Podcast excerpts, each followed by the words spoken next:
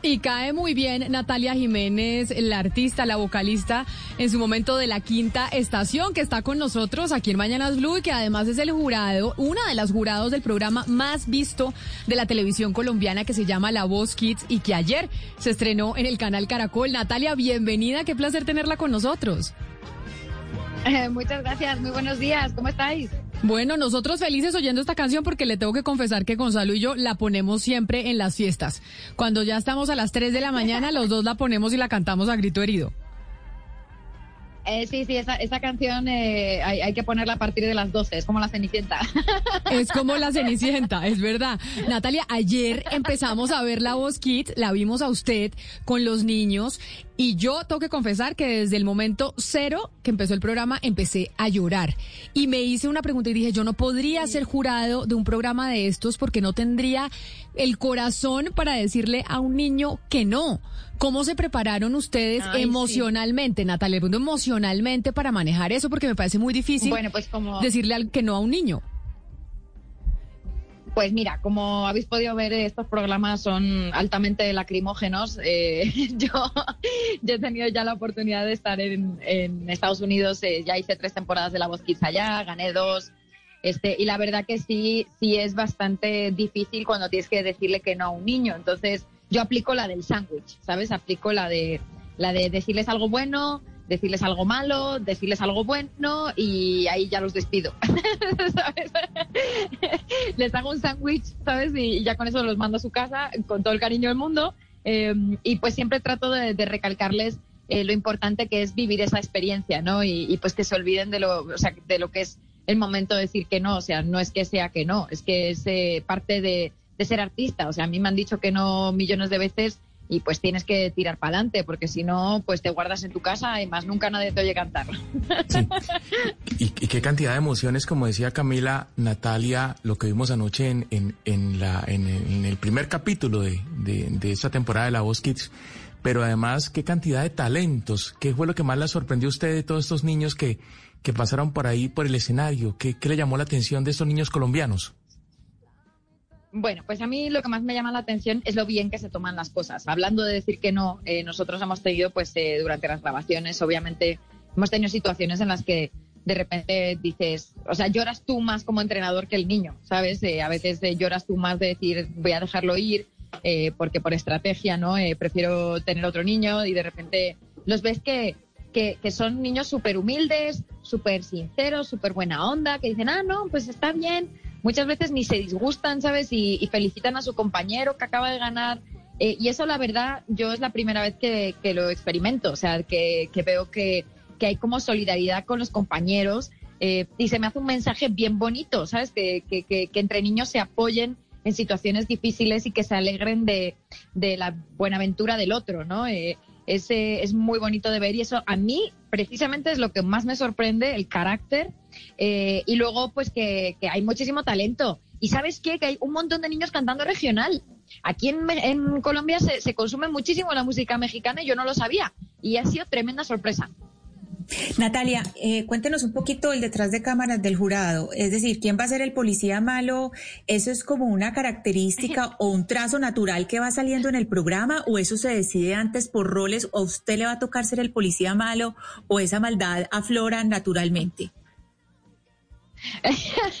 no, hombre, si fuera el de adultos, seguro yo sería la poli mala. O sea, en los de adultos, ahí sí, sí se me sale un poco la mala pero en el de niños, la verdad que todos nos hemos portado bastante bien. ¿eh? Yo estoy sorprendida eh, con nuestras maneras. nos hemos portado muy bien. Natalia, ¿qué, busca usted como jurado? Un, chico, un niño que cante bien, pero que tal vez no tenga presencia en el escenario, o al revés, una niña, un niño que tenga una gran presencia en el escenario, pero no tenga una buena voz. Pues mira, la verdad es que uno no sabe, ¿eh? hasta que no, hasta que no tienes a todo tu equipo montado, y dices, pues a ver, ¿con qué puedo jugar yo aquí para ganarles a los otros dos, no? Eh, realmente yo cuando estoy en la silla me dejo llevar por las emociones, ¿sabes? Por, por lo que de repente me hace sentir algo eh, fuerte, ¿no? Fue como ayer que, que pudieron ver que con Chairet, ¿no? Eh, la, la, estaba escuchando cantar y de repente oí cómo se le rompía la voz a la pobre Y yo dije, no, yo me tengo que dar la vuelta. O sea, yo me tengo que dar la vuelta porque está llorando, me tengo que dar la vuelta. Y me di la vuelta y se puso, se largó a llorar. Y, y pues, eh, no sé, o sea, a veces te sorprende que, que los niños tienen un carisma enorme eh, y a lo mejor pues no tienen así la grandísima voz, pero tienen un carisma que, que es arrollador, ¿no? Y de repente pues eso, eso a veces tira más que dos carretas.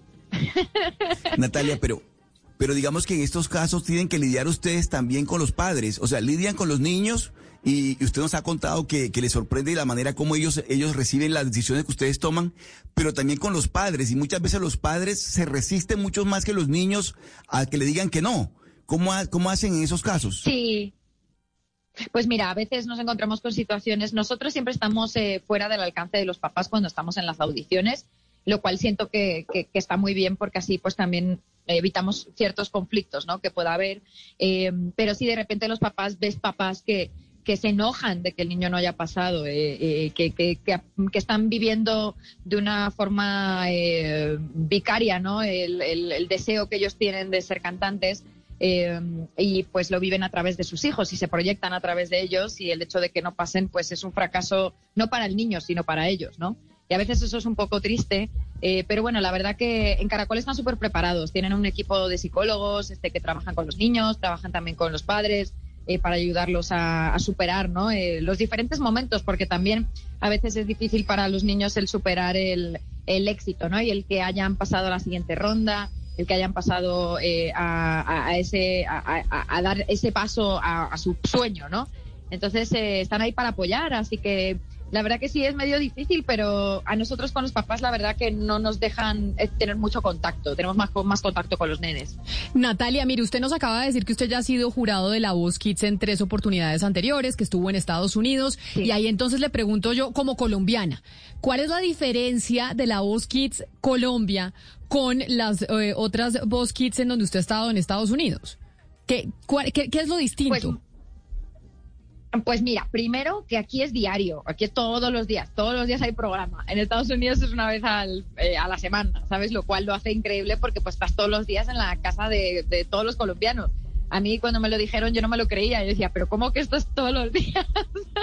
Entonces de repente estábamos haciendo eh, pues eh, capítulos diarios así, pues un montón de capítulos y eso se me, se me hacía increíble, ¿no? La otra diferencia es que siento que los niños eh, vienen súper preparados, vienen eh, preparadísimos además con canciones difíciles, antiguas, eh, con mucho regional de aquí y mucho regional mexicano, eh, lo cual me sorprendió un montón.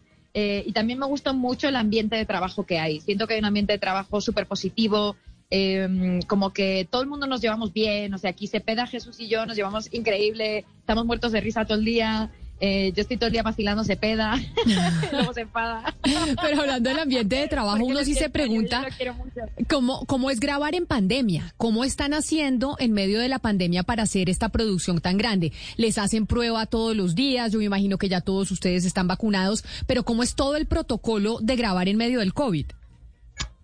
Pues mira, eh, aquí estamos todos vacunados ya, todos estamos vacunados, el talento está todo vacunado, eh, el público ya ha pasado el COVID y también están vacunados, llevan mascarillas de estas de, de como son así como transparentes, que parecen astronautas, las tienen puestas ahí en el público, tienen mámparas eh, también de, de vinilo para separarlos entre ellos, el estudio está hecho de tal manera que está pegado a una zona abierta del, de los estudios de Caracol, entonces eh, está ventilando continuamente aire de afuera. Entonces está el estudio, eh, siempre hay como un ruido, un zumbido, un buh, porque eh, han decidido dejar las puertas abiertas del estudio para que el aire circule y es aire fresco que entra de la calle. Tienen unos, eh, unos ventiladores también en uno de los pasillos que están por donde entran los niños eh, y está justo en la calle, o sea, hace más frío ahí porque es la calle.